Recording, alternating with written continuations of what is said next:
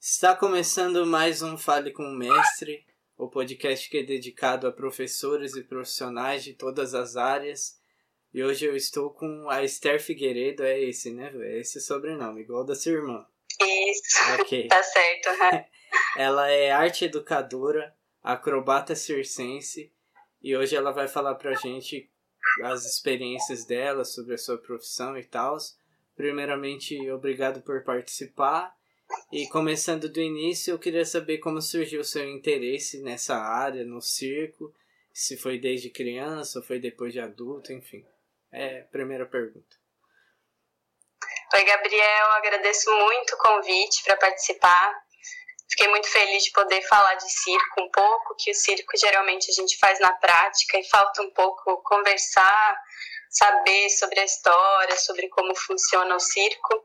Então, muito obrigada por essa oportunidade de falar um pouquinho sobre o que eu faço. Eu, inicialmente, eu fiz circo numa oficina gratuita que tinha na minha escola. Eu sou de Florianópolis, eu estudei no ensino médio na escola, no colégio de aplicação da UFSC, que é um colégio público bem bom, e uma professora substituta muito querida da educação física iniciou um projeto de pesquisa que era não consigo me lembrar o nome, mas ela propunha que as práticas circenses seriam muito úteis no ensino da educação física para crianças e adolescentes no geral. E aí ela ofereceu uma oficina que acontecia duas vezes por semana, gratuitas, no horário fora da escola, e era optativo, a gente podia participar se quisesse. E eu comecei a participar dessa oficina, é... participei acho que por um ano, depois de um ano, eu entrei na faculdade e fui convidada a ser professora dessa oficina. Já estudava o circo com uma outra mestra aqui de Floripa, Juliana Lapoli, que moveu a primeira mostra de tecido acrobático de Santa Catarina e me especializei em tecido acrobático a princípio, mesmo a oficina sendo de diversas técnicas circenses, inicialmente era malabares, o slackline, que conta como se fosse corda bamba ou arame, no início a gente tenta aprender com o material que a gente tem disponível, né? A partir disso, eu fui buscando outras formas de aprender o circo e de descobrir o circo e de praticar e de ensinar e, enfim, de diversas formas mesmo, que o circo propõe muitas opções, na verdade, né? No, no circo tem como você se formar em uma escola de circo. Aqui no Brasil não são tantas escolas de circo especificamente que a gente tem no molde original, né? Então, em Florianópolis não tinha nenhuma. Quando eu comecei, eu tive que fazer aula num centro de cultura que era muito longe da minha casa, mas era o único que tinha e o único que tinha aula do que eu queria fazer, né, que era o tecido acrobático. E eu ia lá uma vez por semana fazer aquela aula com, nossa, muito pouco equipamento, muito pouca segurança, mas a gente ia lá para investigando o circo e a professora saía da cidade para buscar informações para a gente, fazia cursos fora da cidade e voltava com essas informações para aplicar nas aulas. Quando eu parei de fazer aula com, com ela, ela me passou algumas das turmas dela. Acabou que a gente montou uma companhia e fez algumas apresentações aqui em, Florianó em Florianópolis, na época, né, no caso. E, e a partir disso ela se tornou uma companheira de trabalho muito querida, que me passou algumas turmas dela em Florianópolis. Mantive contato com ela. E, e eu arranjei várias outras turmas. Acabou que o circo dentro da minha vida foi uma forma de resolver coisas que eu tinha que resolver imediatamente. Eu resolvi questões pessoais, particulares, emocionais, de conseguir me expor, me conectar com as pessoas. É um espaço em que eu me senti muito à vontade, muito acolhida e ao mesmo tempo solucionou várias questões de trabalho que eu fui encontrando é, a partir de oficinas. Eu comecei um projeto chamado Mulherio na Árvore, que a gente tinha um grupo feminista de mulheres é, na ilha que a gente fazia várias coisas, trocava várias informações. E a partir desse projeto foram se montando as minhas próximas turmas de alunos em, e alunos e alunas em lugares diferentes, em diversos espaços, não escolas de circo, só porque em Florianópolis não tinha escola de circo ainda, né? Fui para Curitiba estudar um pouco mais o circo. Nesse meio tempo, cursei ciências sociais por um tempo, mas acabou que eu queria muito aprender muitas coisas naquele curso, mas a vida prática estava dentro do circo e acabou não batendo uma coisa com a outra. Tive que largar para me focar 100% nos meus estudos do circo. Até que eu fui parar em São Paulo. em Curitiba já estudei em uma escola de circo e em São Paulo tive muitas oportunidades muito boas de tanto estudar como trabalhar em circos como o Galpão do Circo, o Circo Vox, que são muito renomados é, aqui no Brasil. São circos muito bons e pessoas muito queridas, né? Então, é, sobre a minha formação, agora eu estou cursando educação física, mas com a intenção de, de melhorar, na verdade, a, as informações, de acrescentar nas informações que o circo já proporciona, né, que os profissionais já nos apresentam nas escolas de circo no geral para fazer talvez um, uma nova proposta, né? A intenção é um cuidado mais físico mesmo com, com os artistas e atletas circenses, que são muito... É, as atividades exigem muito do corpo, né? Então, estudar o corpo para a gente ter esse cuidado o, o mais... É, para ter esse cuidado o mais específico possível, né, para conseguir dar uma atenção bem direcionada para o que a gente precisa, já que o circo não tem um curso de graduação, um curso técnico específico em lugar nenhum do Brasil. Só essa uma única escola de circo, que é a Escola Nacional de Circo, que tem um curso profissionalizante no Rio de Janeiro, mas no momento está passando por alguns problemas é, em relação a estarem tentando fazer com que a escola de circo se torne um espaço de utilização é, para a sede da Funarte o que é bem é uma questão bem séria, né, que a gente está tentando levantar no circo para todo mundo ajudar a gente a não permitir que isso aconteça, porque é um dos pouquíssimos lugares que a gente tem no Brasil estruturados para serem uma escola de circo é, e vão tirar os circenses desse lugar para colocar pessoas que vão trabalhar com coisas bem administrativas, né, com documentos, coisas que não, não se relacionam com a proposta do espaço, né? Mas acho que basicamente minha introdução eu falo muito. ok, não, pode ficar. A ideia do, do programa que eu e a minha amiga apresentam é o entrevistado falar. A gente não quer aparecer em nenhum momento. É, explica melhor como funciona o circo, porque tem aquele estereótipo de filme, de desenho, né? Que aí tem os animais, aí tem o palhaço, aí tem um monte de coisa. Explica pra gente, você que faz parte desse meio, como funciona o circo? Então, para explicar como que funciona o circo hoje, teria que traçar um paralelo, vou, vou traçá-lo aqui brevemente, traçar um paralelo com toda a história do circo, né? O circo, a gente tem uns 200, 300 anos de história oral do circo, né? É, são muito, muito poucos registros que a gente consegue encontrar de história do circo escrita, porque todo o conhecimento do circo ele ficou restrito por muitos anos a famílias tradicionais circenses. Então, o circo, a gente tem informações de que o circo originalmente era um, era um grupo de artistas itinerantes que viajavam e que encontravam formas de viajar para trazer a arte para a maior parte dos, de lugares possíveis. Então, sempre com essa relação com as tecnologias, até a fim de, de chegar nos lugares, né? A fim de trazer coisas que pareçam mágica, né? Tipo, a tecnologia e a, a, por exemplo, a chegada do trem facilitou muito para os circenses conseguirem viajar e trazer os seus espetáculos para mais lugares, porque antes era tinha que fazer muita, né, eu não sei quais quiseram, quais que eram os meios de transporte antes do trem, né? Mas era muito mais complicado. Tem relatos de cidades pequenas que viram luz elétrica a primeira vez em, em lonas de circo, porque o circo se relacionava muito com coisas mais atuais e tentava sempre trazer novidade, né? O circo trata de novidade, do inesperado, da surpresa, né?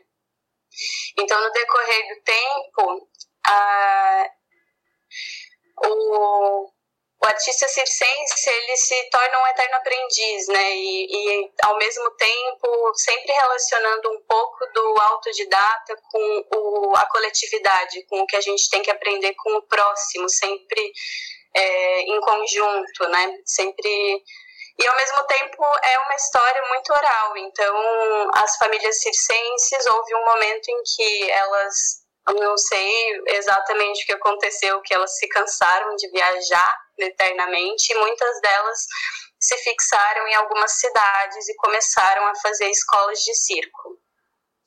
É, então, o artista circense ele pode vir de vários lugares a partir desse momento, né? Porque as escolas de circo eram nada mais do que a lona do circo com os artistas do circo abrindo as portas para as pessoas que quisessem aprender. Só que, majoritariamente, o que, que eles ensinavam eram as acrobacias porque a questão de malabares, palhaçaria, eram coisas muito particulares dos artistas. Os palhaços, geralmente, se você for ver, você fala, nossa, esse palhaço era um vampiro, né? Porque ele, o mesmo palhaço viveu quase 200 anos. Não, é porque era o filho dele que fez o mesmo palhaço. Porque o pai passou a técnica para o filho, ensinou os segredos, os truques, os, os jeitos, de, de, a personalidade do palhaço. E daí a gente é, a gente não, né? Na época, no caso, os circenses seguravam essas informações como muito valiosas e passadas majoritariamente de forma oral. Só que nesse momento que surgiram as escolas de circo, acho que foi na década de 70, abrindo as portas para a comunidade, é, vieram muitos artistas de diversas áreas se interessando pelas acrobacias circenses, geralmente focado nessa virtuosidade, né, do de fazer esses mortais, esses saltos loucos e parada de mão e e também as acrobacias aéreas, um pouco das acrobacias aéreas, que são o trapézio, a, lira, o, o tecido, que já é mais contemporâneo e, mas não tanto da, de algumas outras técnicas. Você queria falar alguma coisa? Não, não, pode continuar. É, não. Me passou uma pergunta pela mente, mas já, já sumiu já. Não, na verdade o que eu, eu ia comentar que você falou que que como que o cara viveu 200 anos, mas na verdade passou pro filho, me lembrou da aquelas histórias da Bíblia que tem aqueles caras que tem 600 anos, sabe? Como você está falando é, num sentido mais histórico, se fosse algo escrito, talvez ficaria como se o cara tivesse vivido 200 anos realmente. Mas pode continuar, Sim. segue. Uhum. O palhaço viveu, né? O palhaço dele viveu esses 200 anos, né? O personagem, inclusive, é possível que por muitas outras gerações esse personagem não, não desaparecesse, né?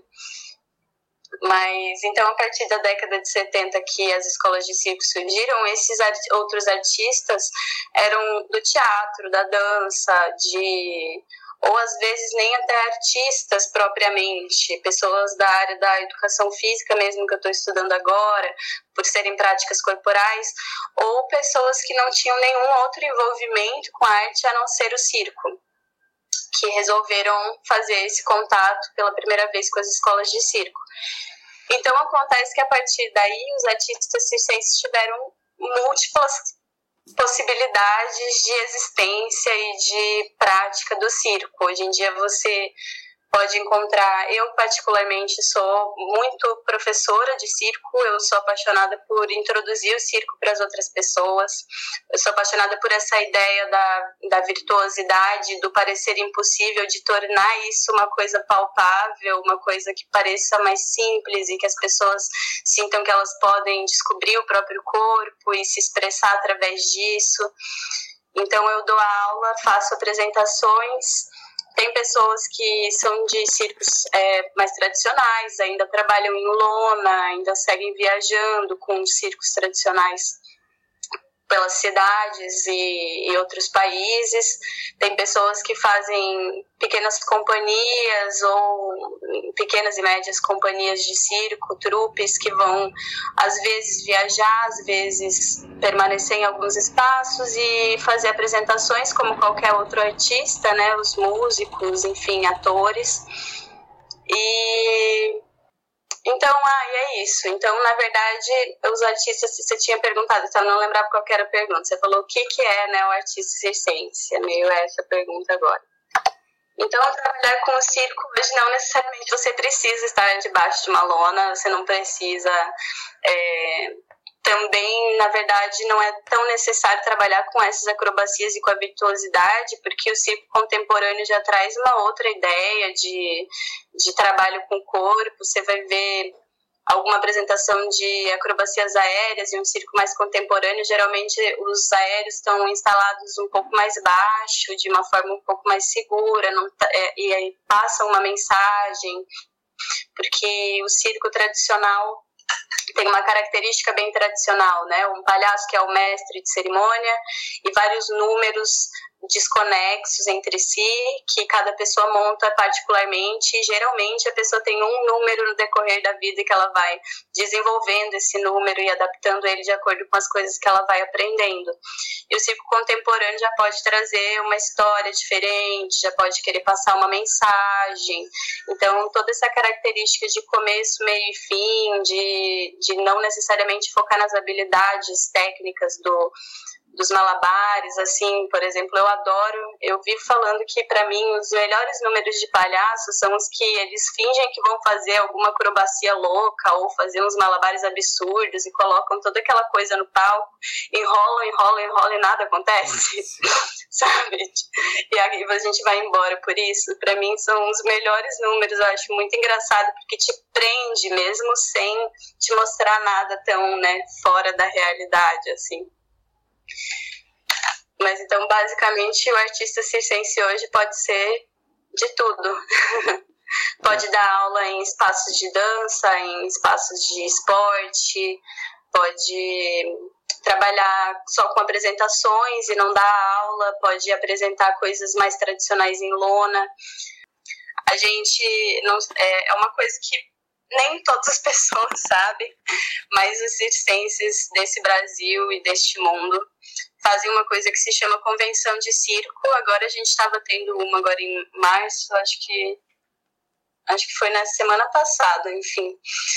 Estava tendo a convenção online organizada pelo Circo no Beco, mas a gente tem convenções de circo em estados diferentes, tem a convenção de circo brasileira e tem a convenção do Paraguai, tem a da Argentina e a galera sai daqui também para ir para as convenções de circo. Geralmente são acampamentos grandes que a galera monta uma lona e passa o dia inteiro fazendo oficina e separam apresentações é, quase diariamente, geralmente separadas como noite de gala, a, o freestyle, o como que é aquela palavra que eu perdi a palavra do, do que é diferente, experimental, a noite experimental. É, e ainda tem um tempo geralmente para fazer os renegados. Geralmente quem se inscreve e não passa ainda tem a oportunidade de se apresentar de noite em uma festa que a gente tenta fazer para a galera poder apresentar todo mundo, né? Entendi. E esses, esses eventos são tocados pela galera do circo, mas pode ir basicamente todo mundo, então também aparecem várias pessoas só interessadas em participar, em estar presentes no evento, em conviver com aquelas pessoas, além das convenções. É... Calma aí, deixa eu. Vai cair um negócio aqui, só um pouquinho.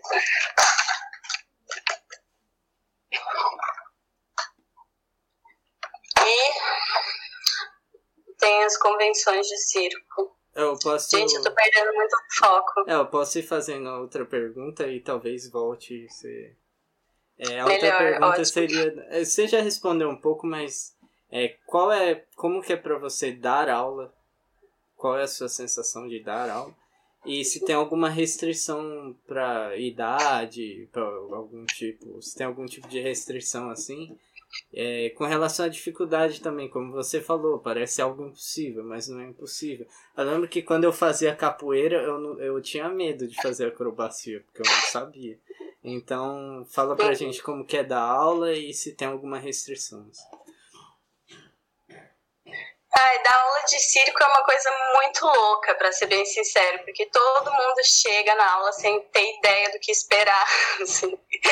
Então, é uma experiência única todas as vezes e eu gosto muito de introduzir o circo, de dar aula para iniciante, porque esse primeiro contato com o circo é, é bem importante que a gente lembre que é circo, né? porque hoje em dia as práticas circenses elas estão incluídas em tantos ambientes que às vezes nem remetem ao que é o circo. E o circo tem, por exemplo, nessas convenções que eu estava mencionando antes, a gente ouve bastante. É, um, um, eu estou tentando essas falas clichês que eu não lembro o nome como é que chama isso mas essas falas clichês do circo são mais difícil ou eu acredito, o circo costuma falar isso em apresentações e é uma coisa para a plateia reagir, né? É, mas a gente fala isso em aula também, a gente fala isso em treino, a gente fala, a gente brinca disso adulto. Então eu gosto de introduzir o circo trazendo todos os aspectos que o circo traz né, junto das ideias históricas, né, do, dos processos todos que a gente faz enquanto artista circense, eu tento apresentar nas minhas aulas, mesmo quando os espaços não necessariamente são escolas de circo, né. Eu dou aula para criança, para adulto e para idoso e para pessoas com deficiência. Okay. Então, basicamente, não tem pré-requisito, não tem incapacidade de fazer o circo. Tem da sensibilidade de a gente trazer o, o desenvolvimento da consciência corporal e da expressão de uma forma em que o corpo da pessoa vai conseguir se adequar, vai conseguir é, encontrar uma forma de fazer, encontrar um caminho. Então, o que eu tento fazer são traçar caminhos, né? É traçar caminhos. As crianças geralmente têm, eu digo que as crianças e os adultos, a diferença no geral de, dessa, dessa faixa etária, né? é que as crianças elas acham que elas vão fazer tudo de primeira, né? Elas acham que elas sabem voar. Você manda fazer uma coisa, elas acham que elas vão sair fazendo e pronto, acabou. E não precisa de ajuda e sai daqui pro. E os adultos já têm a certeza de que eles não conseguem fazer. então a gente tem que ir tendo esse tato de cuidar, inclusive do psicológico das pessoas, né? De o circo envolve todo esse medo, né? A gente quando a gente é pequeno, quando a gente é criança, a gente tem mais expressão corporal mesmo, né? A gente não tem vergonha de algumas posições para começar, né? Porque quando a gente vai no circo, a gente vai alongar, vai aquecer, a gente já fica numa posição meio esquisita, o adulto já fica nossa, que que é isso? Mas tem alguém atrás de mim, tem alguém do meu lado, alguém tá vendo? Será que tá aparecendo aqui meu pneuzinho? O que que tá acontecendo, né? E a criança não tem essa, esses prendimentos todos, né? Totalmente desprendido da, da ideia de, do julgamento do outro, não sei, da, coisas que a gente vai fechando o nosso corpo, né? Parece que no decorrer do tempo o adulto vai, vai fechando as ideias de, de movimento mesmo, assim. Porque, ai, se eu levantar o meu braço, pode ser que dê para ver o meu pelinho aqui que tá nascendo. Ou se eu abrir as minhas pernas, vai ser esquisito de tal ângulo. Ou se, né? Então a gente, ou se, ou até a, a questão de a pessoa não acreditar que aguenta o peso do próprio corpo, né? De acreditar que consegue adquirir a resistência, de que consegue adquirir a força, de que tudo bem você trabalhar lentamente e é, comemorando pequenas vitórias, né? De você estar tá no caminho e a cada passo desse caminho você consegue atingir alguma coisa diferente, né? Quando você consegue traçar esse caminho para para qualquer pessoa, né, pra, cuidando das individualidades de cada um, dos desejos de cada um, das dificuldades de cada um, dos medos de cada um. É, fica um pouco mais fácil, né, da gente trabalhar com, com as pessoas, porque quando você conversa, né, de tipo, ah, mas o que está acontecendo? Você sente, é, você está indo e você sente medo, ou você está indo e você sente algum tipo de dor no corpo, ou te, é estranho para você essa posição? Aí a gente vai aos poucos entendendo e não tem impossibilidades, assim. Teve uma, uma vez que uma aluna, uma moça me mandou mensagem, que foi minha aluna por um bom tempo depois, e ela me mandou assim, lógico, para além dela, eu recebo muitas mensagens de pessoas falando: ah, não, mas eu tenho braço fraco, será que eu posso? Ah, não, mas eu tô acima do peso, será que eu posso? E tudo eu falo: pode, né? Vem, só vem. Só que teve essa aluna que me perguntou: ah, eu tenho deficiência visual, tem algum problema de eu fazer aula? Isso ainda no presencial, né? Aí eu falei, que tipo de deficiência visual que você tem? Você sente que, que dificultaria alguma coisa? Você sente que isso te impede de, de vir até a primeira aula? E ela falou, eu sou completamente cega mesmo. Foi a resposta dela, assim. Aí eu falei, olha, eu acho que você pode ir na aula e você me ensina a te comunicar as coisas e eu te ensino a se comunicar com o circo, pode ser? E ela foi e não parou de ir e, e foi uma experiência maravilhosa, assim, porque para mim também foi muito legal é, entender como que o cego vê, né? Que é uma coisa incrível, assim, é, era, já era diferente a questão de que para mostrar as bolinhas, os movimentos das bolinhas, eu tinha que tocar na mão dela, né?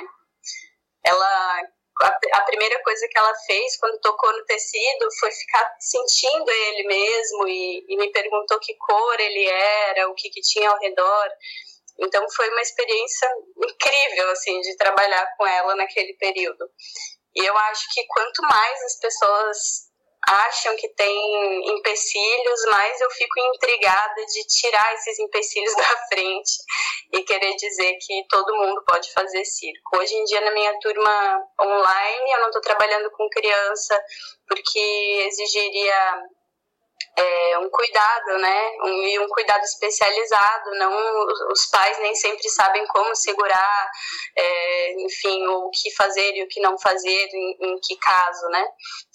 Então, como eu precisaria ter essa atenção eu mesma com as crianças, eu estou dando aula para adultos e idosos.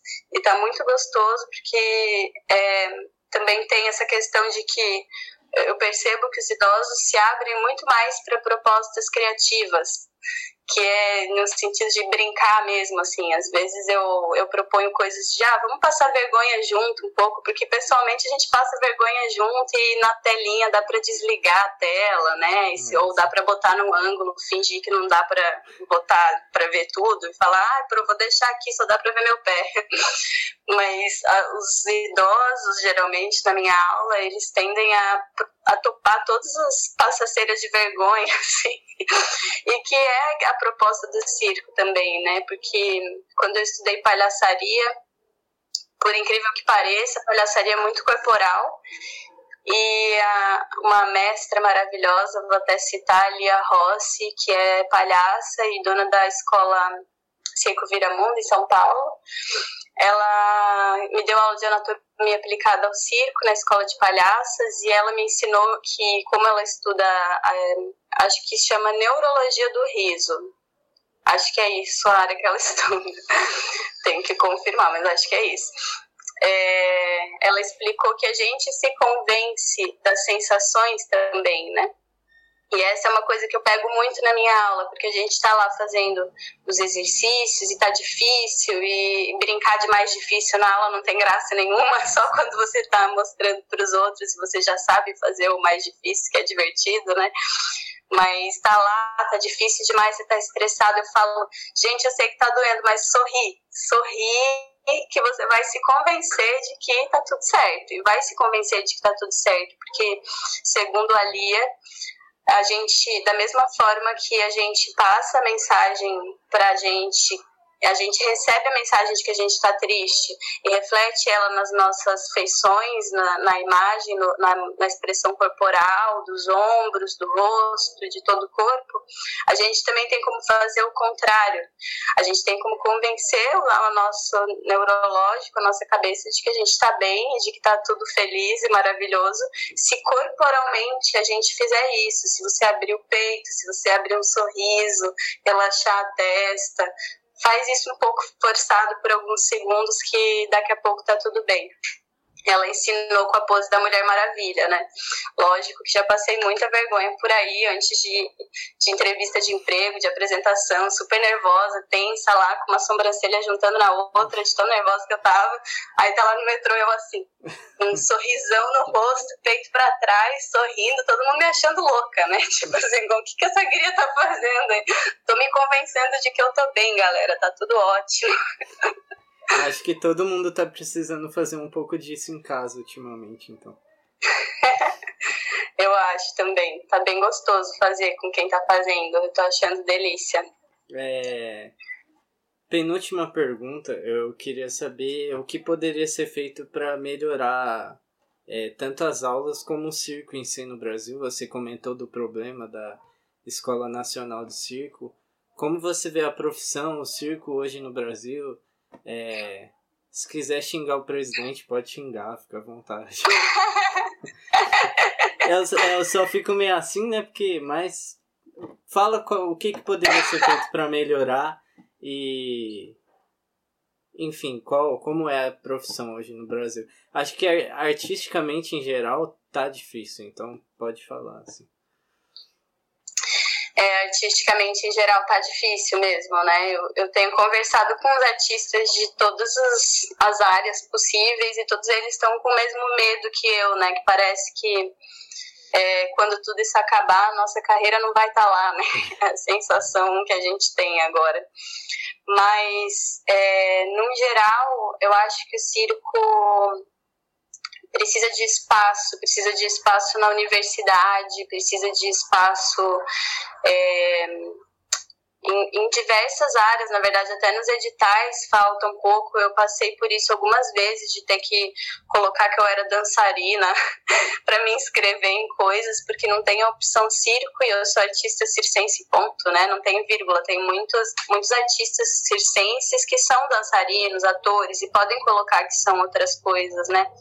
Mas acaba que para os artistas circenses, ponto, que não tem outra outra carreira, outra questão aí mais em ênfase nas suas vidas, falta visibilidade mesmo, falta informação.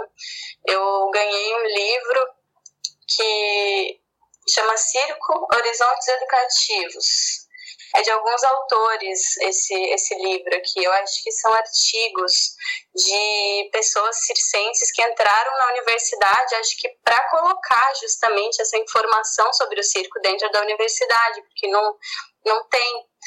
E, e o que falta é isso, na verdade, a gente conseguir se colocar nos espaços, mas ao mesmo tempo é uma indecisão, né? De eu tô fazendo, eu, eu tô chegando aos meus nove anos de circo e agora eu estou fazendo educação física. Mas me custou muito fazer educação física porque eu bati o pé de que eu era artista, de que eu não era atleta. Mas passou esse momento e eu percebi que é necessário para mim, para o que eu faço, para dar as minhas aulas, esse conhecimento que eu consigo no curso de educação física. Só que se houvesse um curso de circo, com certeza eu faria ele, porque seria muito mais direcionado, assim, e muito mais específico em relação a, por exemplo, eu quero aprender anatomia do circo, eu vou aprender com a Lia, mas anatomia eu sei, pela educação física posso já saber anatomia, ou por escola, por anatomia básica a gente sabe já, né, de, de como lidar com o corpo. Mas eu tive que, eu tive e com certeza teria que, mesmo se já tivesse cursado educação física o curso inteiro, teria que buscar a Lia para entender como funciona isso dentro do circo. Porque é uma aplicação completamente diferente da, da aplicação é, da educação física em esportes normais, assim, de em esportes normais, em esportes, esportes, né? Em categorias que se classificam enquanto esporte, já o circo tem essa indecisão de esporte ou arte, né? Então, para não deixar a gente tão indeciso, acho que facilitaria se a gente tivesse espaço com nome circo em vários lugares, assim, para a gente ter acesso à informação, a tudo. O Centro de Memória do Circo, em São Paulo, foi o lugar onde eu achei mais informação sobre circo do Brasil, e eu acho que talvez seja mesmo o lugar em que você acha mais informação sobre circo no Brasil. E lá eles têm um, um curso, por exemplo, de acho que é museologia que chama, né? Para trabalhar em museu. Lá tem um curso de museologia do circo, porque os materiais circenses, para serem cuidados e trabalhados, eles precisam ter um, um conhecimento do circo para entender esses materiais. Eles não podem ser tratados como qualquer outro material de museu. Precisa entender é, o que, que os circenses usavam na época para criar esses sapatos e eles serem leve, mais leves e eles terem um brilho que não cai nunca, entende? Para você não, não machucar aquilo, para você não estragar aquela memória, né? Para você não achar que você tem que consertar uma coisa que já está certa, por exemplo, né? Porque às vezes o circo tem umas coisas que uma pessoa que não é do circo olha e fala, ok, o que, que é isso, né? Como que classifica? Como que, que coloca isso? Isso no museu, como que escreve a legenda desse material, né? Como que, que enfim, precisa saber como que faz de tudo, né? Onde que a gente acha essas informações? Nas famílias circenses, quem que vai atrás das famílias circenses? Os circenses, né? Então a gente precisa ter uma definição que seja o profissional do circo e que não seja tão flutuante, assim, que não seja tão, né, o que, que vocês fazem afinal, gente? A gente faz tanta coisa. E que nem você comentou com um exemplo pessoal seu, a importância que tem, que teria se desse mais valor é, para a arte e para o esporte também na escola pública. É, se fosse algo mais trabalhado nos dois, tanto esporte esportes normais, como você falou, quanto a parte de arte, música, teatro e o circo que engloba os dois também. Enfim, seria importante para as escolas públicas darem mais espaço para isso também. Né?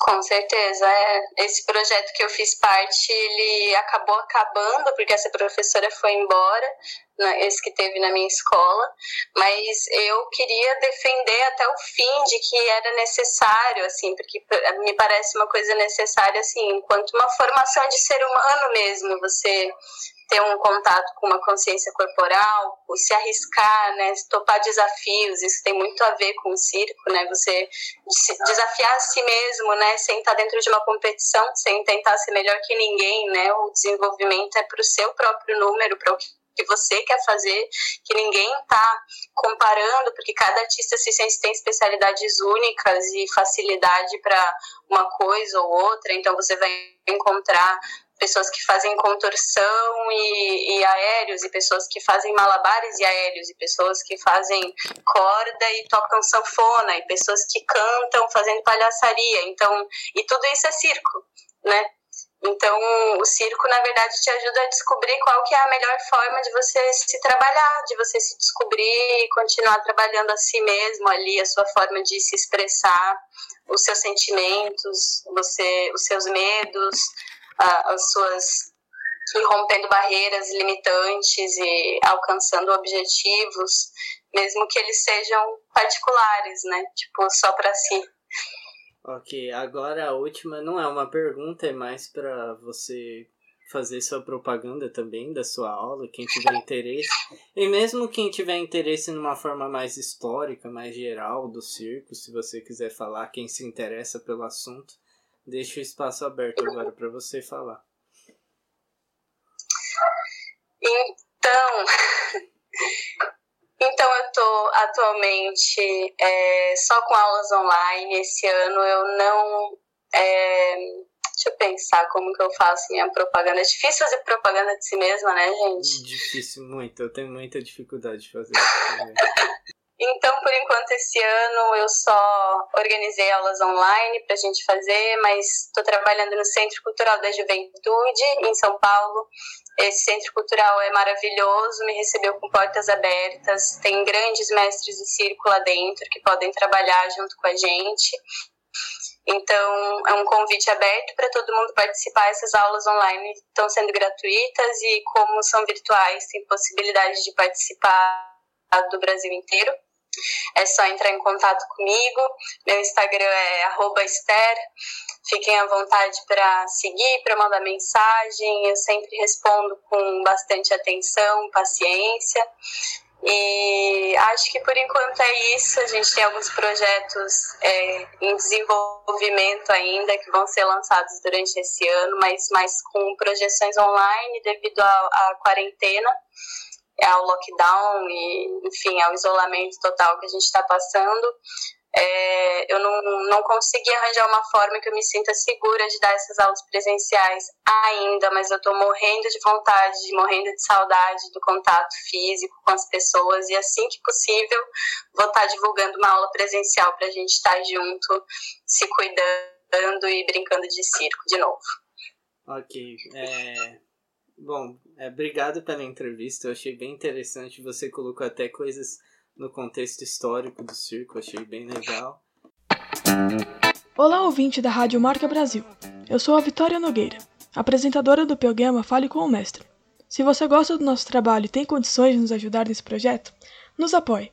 Acesse nosso Instagram e descubra como você, com apenas R$ reais, pode nos fortalecer pelo site Apoia-se.